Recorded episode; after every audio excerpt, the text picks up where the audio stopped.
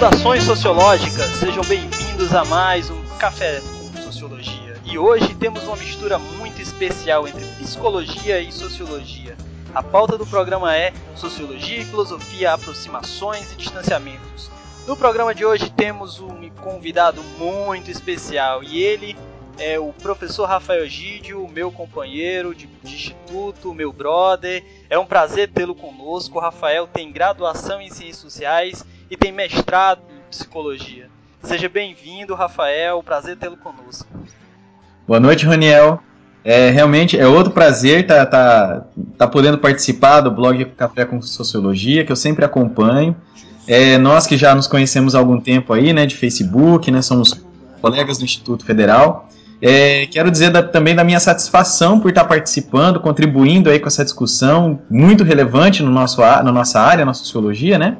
E mandar um abraço também para os professores de sociologia e para os alunos que curtem e gostam de, da disciplina de sociologia e estão interessados em saber um pouquinho mais sobre a nossa ciência, né? E você que está aí ouvindo, está tão empolgado e tão ansioso como eu, vamos ouvir o que o professor Rafael tem a dizer a gente preparou algumas perguntas aqui. E a primeira delas é como foi a sua trajetória acadêmica, professor Rafael? E qual a relação da sua trajetória com a sociologia e a psicologia? Bom, assim, é, falar da minha trajetória acadêmica já é uma coisa assim meio maluca, sabe? Porque a minha primeira graduação foi em Direito, na Universidade Estadual de Maringá, lá no Paraná, aqui no Paraná, né? É, então eu fiz direito, na verdade. Mas desde a minha graduação de direito, eu já percebia que aquilo não era para mim, sabe? O mundo jurídico não, não era minha for, não era meu forte, não era o lugar que eu queria estar atuando. E eu cada vez mais, inclusive durante o curso, eu percebia que o que eu queria era ser professor. Eu queria dar aula. Mas eu não sabia do que, né? muito jovem, né? Esse é, um, esse é um problema. A gente entra muito novo na universidade e aí você entra em contato com aquele mundo, né? E, sabe, muitas vezes a gente se perde ali. E o que aconteceu foi o seguinte: eu me formei em direito e tentei dar aula né, de direito, mas não, não consegui dar aula em lugar nenhum, nas faculdades lá em Maringá. E aí, por acaso, eu prestei um concurso na UEM e eu fui trabalhar como técnico de, de departamento, como técnico administrativo. E mais por acaso ainda, eu caí no departamento de psicologia da UEM. Eu trabalhei 11 anos no, na parte técnica do departamento. E lá eu tive contato com os professores, com os projetos, né, fiz grandes amizades lá. Eu, tenho, eu ainda tenho pessoas que eu guardo no meu coração lá no departamento de psicologia da UEM, sabe? E, e aí, aquele contato com o departamento, assim, é uma coisa meio estranha, sabe? Porque, por um lado, eu não queria fazer psicologia. Tá? Eu sabia que psicologia não era o meu, o meu caminho. Mas, por outro lado, é, eu vivi uma, uma, uma, uma, fase naquele departamento de muita riqueza em termos de ciências humanas.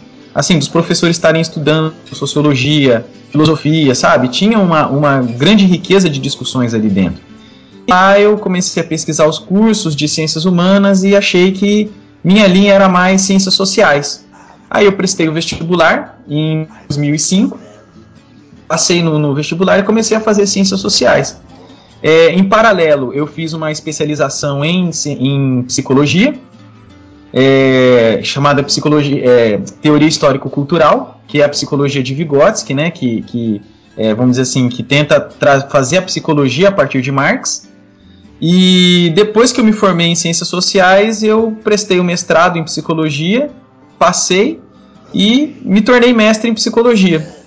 Então, assim, é, é, a psicologia, na verdade, ela entrou na minha vida por acaso. E eu fui, assim, fui aluno de psicologia, né, da, das especializações e, da, e do mestrado, mas eu não, não sou um psicólogo, mas eu tenho uma grande admiração pela área, eu tenho, assim, um respeito e um carinho muito grande pela área da psicologia. A sociedade, de modo geral, atribui a psicologia uma certa a loucura, né? A gente é, a gente vê, inclusive, é, no Foucault, que a gente que é um autor das ciências humanas que, que se debruça muito sobre a psicologia, que uh, faz um estudo, inclusive, sobre a loucura, sobre as instituições manicomiais e tudo. Rafael, como é que você vê assim essa essa relação que o imaginário social faz entre psicologia e loucura? Como é que Uhum. você. É, eu acho que às vezes, sabe, Raniel, é, essa, essa é uma pergunta assim muito boa, né? Porque, a- em primeiro lugar, a gente pensa, né, que a psicologia ela está voltada só à loucura ou aos problemas psicológicos, é, aos problemas de aprendizagem, né? E quando na verdade a psicologia tem um- uma área muito maior também, né, de estudo do ser humano, de conhecer o ser humano e também as suas instituições sociais, né? É, inclusive, até o Foucault, né? A loucura ela está acompanhada da instituição hospício, né? Assim como nós vamos ter a escola, vamos ter o hospital, vamos ter o quartel. É, então, assim, a psicologia também se preocupa com as instituições. Coisa que nós da sociologia achamos que é um pouco de exclusividade nossa, né? E não é verdade. É, nós deveríamos, inclusive, tentar estabelecer um diálogo cada vez maior com a psicologia, eu acho, sabe, Roniel? Porque eu vejo que a sociologia, por exemplo, ela fica muito no campo teórico com relação às instituições. Enquanto que quem está atuando dentro das instituições efetivamente, muitas vezes é o psicólogo. Porque tem vagas para o psicólogo, né? tem concurso para o psicólogo, mas não tem vagas para o sociólogo, não tem concurso para o sociólogo. O que eu acho que falta, muitas vezes, um posicionamento mais efetivo da nossa área em buscar esses, esses, loca, esses, loca, esses locais, né, para o trabalho, inclusive, e estabelecer ali o debate com a psicologia. Será se talvez isso explicaria o fato da psicologia estar tá bem mais aberta às contribuições da sociologia do que o contrário? Isso é uma certeza que eu tenho, sabe? É, porque a psicologia, quando a gente vai ver, ela tem uma atuação social muito maior do que a sociologia. A sociologia hoje ela está restrita, né? Você sabe disso? Ela está restrita a instituições escolares, né? A gente dá aula, né? E fazemos algumas pesquisas e aqui e ali alguma empresa pública, alguma instituição pública que abre a vaga para o sociólogo, né? Fora isso, nós não temos é, essa, vamos dizer assim, essa atuação social mais efetiva e a gente fica muitas vezes é, tendo opiniões. Muitas vezes quem está lá na efetiva, efetivamente lutando nesses locais, são os psicólogos. E por incrível que pareça, até, até em movimentos sociais tem maior presença de psicólogos do que de sociólogos pelo menos na realidade aqui da, da, Universidade Estadual de Maringá que eu, que eu conheci, que eu presenciei, sabe? Isso aí acaba remetendo um pouco à ideia de campo do Bourdieu, né? Que a gente tem ali campos, Uhum. cada um desses campos tem, tem regras e tem capitais próprios, e, e a psicologia, ela me parece, está muito mais próxima do, assim, pelo menos Uh, quando eu penso em, em instituições, né, a, a, prática do, do psicólogo está muito mais próxima do, do, campo da saúde do que necessariamente Sim. do campo das ciências humanas, pelo menos no sentido da prática profissional, é, sem, sem levar em conta a questão da, da formação acadêmica. Né? Então, pela leitura que eu tenho aqui da, da região Nordeste, né, a impressão que eu tenho, né, é só uma, uma impressão, não é uma constatação, é que esses profissionais estão um pouco longe dos movimentos sociais porque eles acabam se associando muito mais aos profissionais liberais da saúde do que efetivamente com os movimentos sociais. Então, assim, aqui no Nordeste, a impressão que eu tenho é que a realidade é um pouquinho diferente, porque o sociólogo aqui do Nordeste ele se reconhece mais Uhum. como movimento social né, do que o psicólogo e o psicólogo ele se Uhum. reconhece mais como o profissional liberal. Talvez isso explique um pouco o fato do, do sociólogo estar muito mais relacionado aqui, ter poucos espaços de, de atuação profissional e ele acaba sendo atraído por osmose para movimentos sociais. Né? Ah, um- uma das coisas que eu acho importante ressaltar aqui, sabe, Roniel?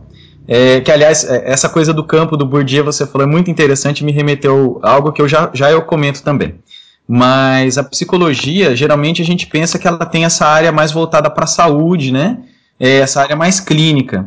Mas, na verdade, essa é apenas uma área da psicologia. né? A psicologia também, ela tem a área da psicologia do trabalho e a área da psicologia é, escolar, né? São nas escolas e a psicologia do trabalho, atuação em empresas, instituições de trabalho, né? Então, assim, a psicologia ela tem vários, vários campos de atuação. E dentro desses campos de atuação, tem também um, sabe, uma série de teorias é, psicológicas, vamos dizer assim, uma série de clássicos, né? Assim como a gente citou o Bourdieu aí, eu citei o Marx agora há pouco. A psicologia também tem uma série de clássicos e autores de referência em cada uma dessas áreas. Então, assim, é, a atuação do psicólogo ela acaba se tornando assim muito maior realmente do que a do cientista social. E não só, não apenas na área da saúde. A área da saúde ela é uma linha, né, a mais tradicional, ela é a mais clássica, né? Então, portanto, até a gente pensar em termos de campo, ela é a que vai atrair mais psicólogos mesmo, mas realmente assim, ela tem uma linha muito maior, ela tem uma atuação bem maior. Agora, como você falou do campo, realmente assim, é uma coisa muito interessante, sabe? Porque como eu tive presente no campo da psicologia e no campo das ciências sociais, os dois campos, os capitais que estão presentes ali, que estão em jogo, são realmente é, um completamente diferente do outro. E até mesmo o capital acadêmico, sabe? O capital acadêmico dentro da psicologia, que eu vejo assim, é um capital assim muito mais atuante, assim. As pessoas na psicologia têm uma preocupação muito maior com a produção, com publicação, do que nas ciências sociais. Né? Nas ciências sociais, quando a gente quer é, publicar muito, né? Quando você tem uma produtividade muito alta, as pessoas até olham meio estranho para você, né? Agora, na psicologia, não, era uma coisa muito natural, assim, era uma coisa muito estranha, que eu não via lá na, na universidade, por exemplo. Alunos de primeiro ano lá na psicologia já participando de evento, publicando artigo, publicando resumo, sabe? É uma coisa muito engraçada isso. E nas ciências sociais tem uma coisa assim, meio que, olha, se você não for doutor, você não pode publicar, né? É, é uma coisa meio assim do campo, né? E mas isso eu, ti, eu tive, eu vivi isso assim na pele, sabe? Então, é, isso é uma coisa muito interessante entre as nossas duas áreas, sabe?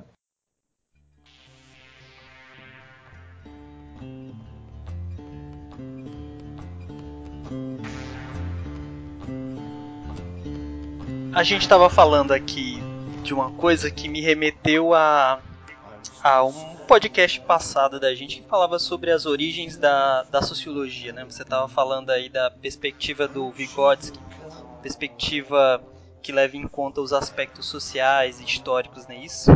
Uhum. E aí, sim, sim. me remeteu agora uma dúvida que eu tenho como leigo, que aí eu vou aproveitar o ensejo para sanar essa dúvida.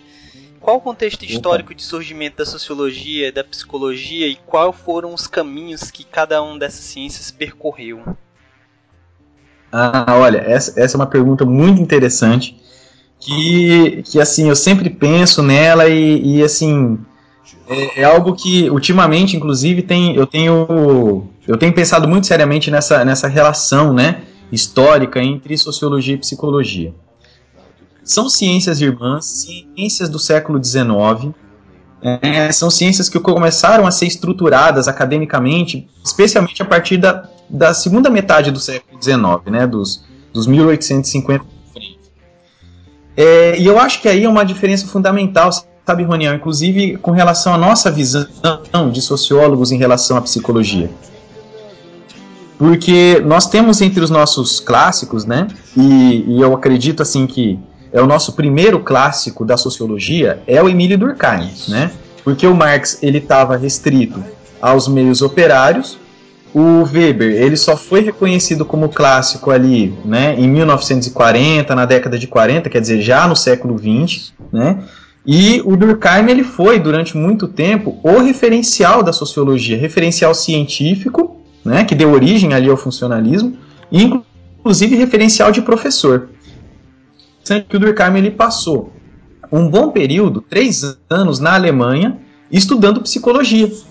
Né? E ele estudou psicologia com Wundt, que é considerado aí o pai da psicologia científica. Né? E, e, o que é interessante é que o Durkheim, por exemplo, ele, quando ele vai tomar o positivismo né, como base do, do seu pensamento, da sua, vamos dizer assim, da sua epistemologia, o positivismo faz com que a sociologia seja uma, uma ciência à parte, autônoma, fechada, né, um quadradinho. A psicologia é uma ciência autônoma à parte, outro quadradinho.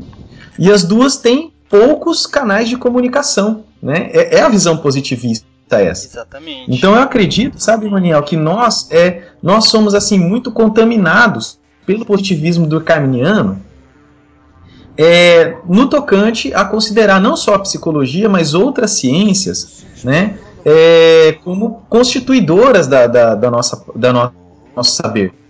Eu acredito, por exemplo, hoje que isso é uma coisa que só faz mal para nós, cientistas humanos.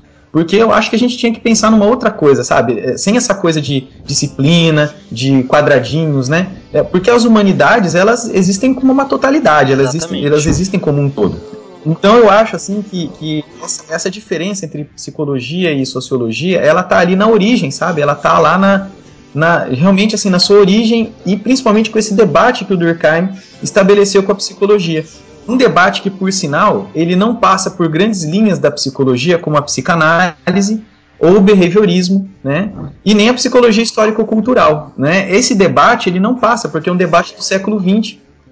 E aí a gente agindo com esse preconceito, né? Com essa visão é, positivista, né? Com relação à, epistemologia da sociologia, isso prejudica porque a gente se impede, né? Nós nos impedimos de estabelecer um debate com essas linhas da psicologia.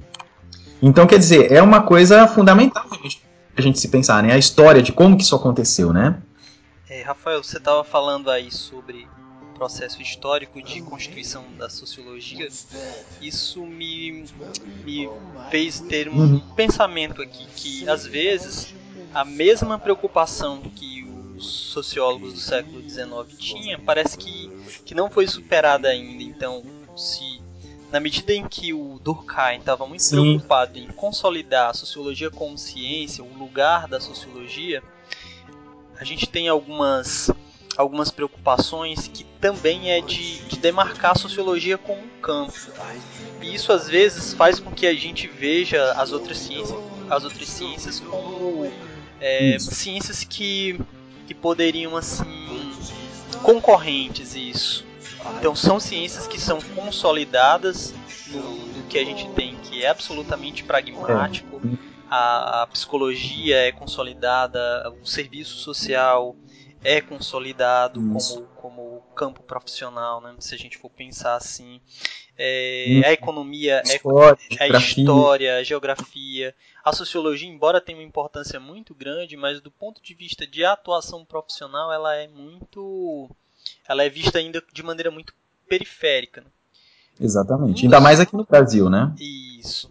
E, e assim, uma das, uma das no, boas notícias que ajudam a superar um pouco disso é a partir do momento em que a sociologia é reinserida no currículo do ensino médio. E, isso faz com que a sociologia volte a abraçar um campo que, que durante muito tempo os sociólogos rejeitaram, que é o campo da educação. Né? Exatamente. E assim, você estava falando aí de, de, de, de, aproximações de sociologia e filosofia e falou de uma categoria da dialética é, uhum. que é a totalidade. É, a preocupação do positivismo era tão grande em demarcar um campo, de demarcar uma, uma especificidade técnica, um racionalismo técnico que, que parece que isso ainda é muito forte até hoje. Sim. A sociologia tem, tem as suas especificidades, mas a, a psicologia também tem. Uma das especificidades é que ela está ali no limbo entre o ser humano como um órgão biológico e o ser humano como um, um parte integrante de instituições sociais. E aí eu me pergunto como é que a psicologia lida com isso, com esse limbo entre as ciências naturais e as ciências sociais. Como é que como é que ela lida com com isso e como ela poderia lidar? Olha, é, é, a psicologia eu acho que ela tem assim um problema é, um, ainda maior, sabe, com esse com essa dúvida, né, entre o natural e o social e a gente pode até falar do espiritual, né? É, a psicologia tem um limbo, eu acho que até maior. É, em, algumas, em algumas instituições, algumas universidades, por exemplo, a psicologia ela está lá no centro de ciências da saúde, ou no Centro de Ciências Biológicas, a gente encontra. É, nós temos é, parte da psicologia cujos é, autores eles são fortemente biologistas, né? Eles estão na, mais para a linha da biologia do que para a linha da humanidades. Mas na minha formação, né, lá na Universidade Estadual de Maringá, inclusive no meu mestrado, ali é sem dúvida ciências humanas, né? É, a minha linha foi Constituição do Sujeito e Historicidade. Então, assim, é uma linha que até parece nome de é, sociológica, né? Ela até parece sociológica. Realmente, e esse, Roniel, é um grande debate dentro da psicologia. Assim, um debate que eu posso dizer assim, que muitas vezes você tem ali quase é, uma separação de grupos mesmo, tá? É, você tem ali as linhas mais voltadas para a biologia e você tem linhas mais voltadas para as ciências humanas. É, o que é muito forte na, na, psicologia, sabe? Muito mais até do que na, na sociologia.